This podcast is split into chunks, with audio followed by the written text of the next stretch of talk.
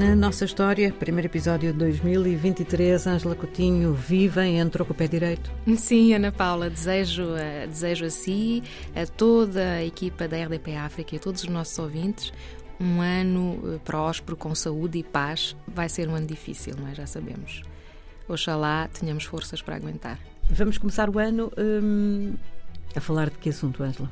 Vamos falar hoje do facto uh, de que se assinalou em 2022 o centenário de uma figura histórica uh, fulcral em Angola, uh, António Agostinho Neto, líder nacionalista e primeiro presidente da República uhum. Popular de Angola, que foi também um médico e um poeta reconhecido a nível internacional, com, com poesia traduzida é, em várias línguas. Uh, em Angola existe a fundação com o seu nome, António Agostinho Neto, que é presidida pela viúva uh, Maria Eugénia da Silva Neto, uh, e houve, o ano passado, diversas iniciativas, eventos em vários países para assinalar este, este centenário. para os ouvintes mais jovens, devo dizer que ele com certeza nasceu em 1922, uh, numa localidade rural de Angola, e é importante referir que o pai era protestante e catequista da missão metodista dos Estados Unidos da América. Tornou-se pastor e professor, o pai. Uhum. A mãe de Agostinho Neto também era professora.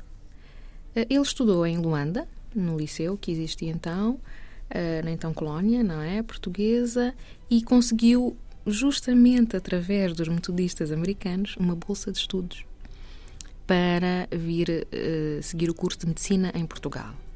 Um facto raro à época, na década de 40. Aliás, havia poucos, muito poucos uh, negros, não é? Uh, que frequentaram o ensino superior. Na altura não havia ensino superior em Angola, nem em nenhuma das colónias portuguesas. ele licenciou-se em medicina em 1958. Estudou em Coimbra e em Lisboa e também é muito importante referir aqui uma série de, eh, digamos assim, movimentos dos quais provavelmente iremos falar eh, durante este ano e no próximo. Ele foi membro da célebre Casa dos Estudantes do Império, eh, integrou o Mudo Juvenil, que era um movimento de oposição à, à ditadura fascista em Portugal, foi cofundador do Centro de Estudos Africanos, com outros dirigentes nacionalistas eh, da Guiné, de, de Moçambique, de São Tomé e Príncipe. Foi cofundador do Clube Marítimo Africano e eh, na década de 50 ele foi preso pela PIDE, eh, a tristemente célebre polícia política não é? do regime de ditadura em Portugal. Ele foi preso várias vezes, inclusive foi até deportado para Cabo Verde. Em 1963, já casado com Maria Eugénia da Silva Neto, portuguesa, e até com um filho, eh, ele conseguiu fugir com a ajuda do Partido Comunista Português. Hum? Eh, foi, é considerado um dos cofundadores do, do MPLA, uhum. o partido que tomou o poder, não é? Depois da, quando da independência de Angola.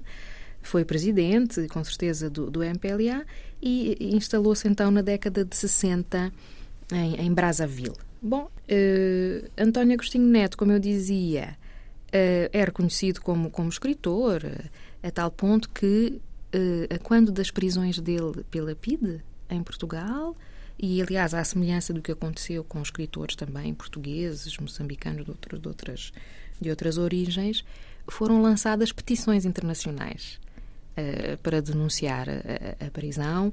Uh, estas petições foram lançadas por, por escritores estrangeiros, hum? escritores e, e, artistas estrangeiros, uh, a dizer também que já no pós-independência ele foi uma figura um tanto ou quanto polémica em Angola, porque houve de facto uh, cisões que estão ainda a ser estudadas, uh, cisões dentro do, do MPLA, ou tentativas de cisão, a de 1977 tem sido mais falada ultimamente e esse, esse, digamos, esses acontecimentos de 77 provocaram muitas mortes, desaparecimentos não? É? em Angola e, portanto, é uma grande ferida na sociedade angolana. O primeiro presidente de, de Angola acabou por falecer em 1979 em Moscovo quando foi para tratamentos médicos e acabou por falecer lá. Obrigada, Ângela. Até para a semana. Até para a semana, Ana Paula. Obrigada.